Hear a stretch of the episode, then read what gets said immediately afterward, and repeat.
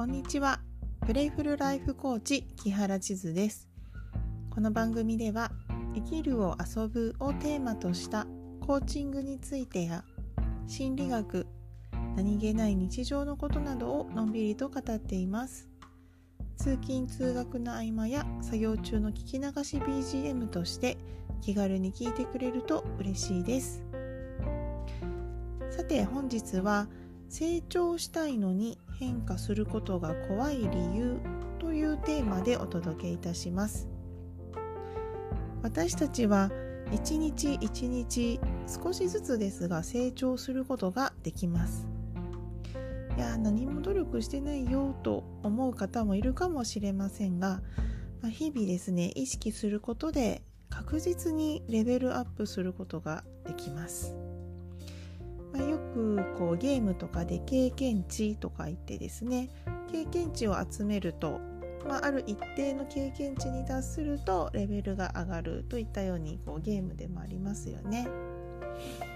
でけれどもですねその反面人間っていうのはですね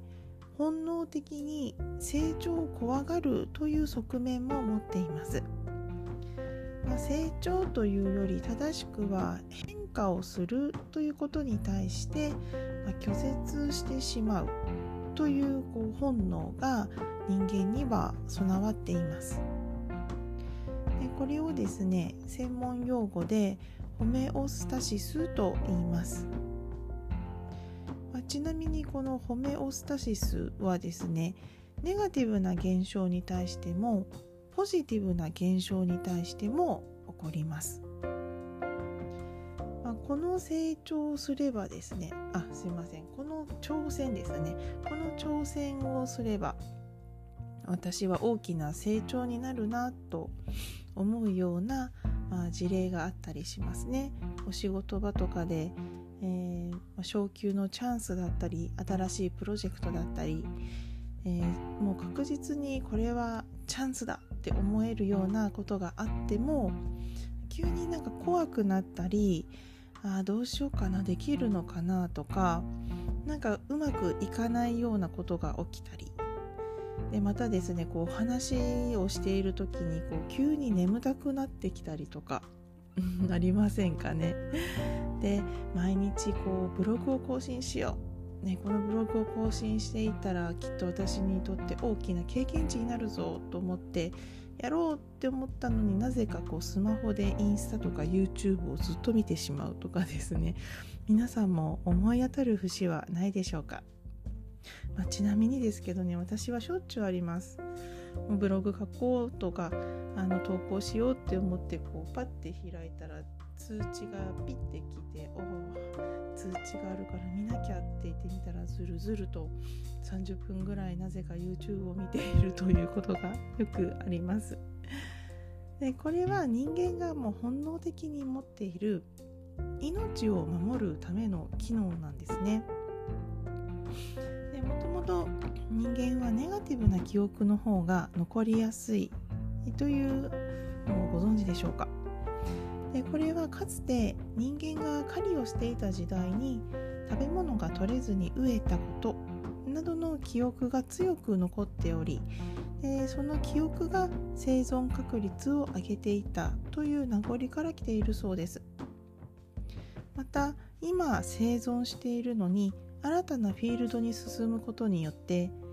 え獣や敵から襲われる、ま、そういった危険性がある、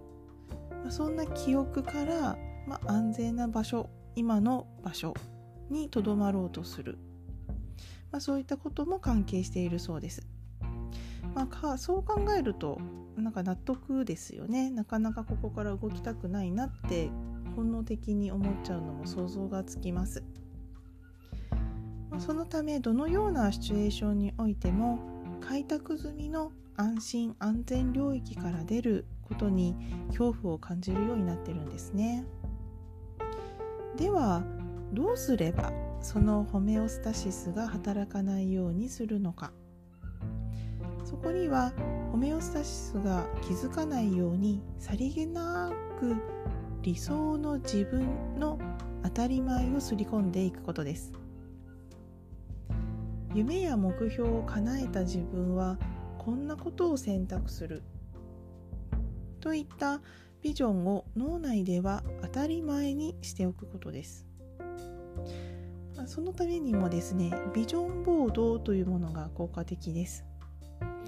でビジョンボードというのはですね、まあ、理想の自分はどんな服を着て日々過ごしているか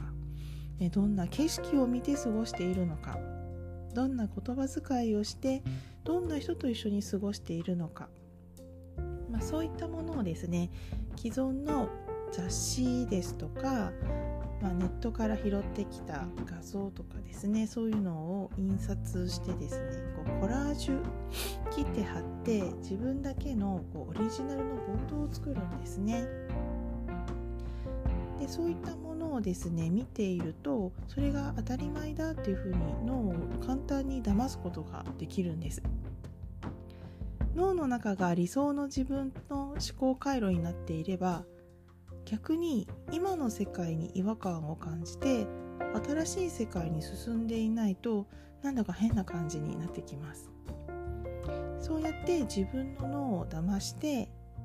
現実化をしていきます。でビジョンボードはですね、まあ、もちろん印刷して貼らなくても、まあ、スマホの中で作ったりとかですねビジョンボードを作るアプリなんかも無料であるので、まあ、ぜひですね気になった方は作っていただければなというふうに思っていますちなみにビジョンボードはですね出来上がったらえー、いつも目に見えるところに飾っていつでもこう視覚からインプットできておくようにしておくのがポイントとなっております。是非ですね成長したいのに変化をするのが怖いなと思った方、まあ、成長した後は自分はこんなことを見ているこんなことを考えているそういったものを想像してそして視覚や聴覚からインプットするのをぜひやってみてください。いかがだったでしょうか？今朝や日中にお聞きの皆様どうぞ良い一日をお過ごしください。夜寝る前にお聞きの皆様素敵な夜をお過ごしください。またお会いできるのを楽しみにしています。最後まで聞いてくださってありがとうございました。プレイフルライフコーチ木原千鶴でした。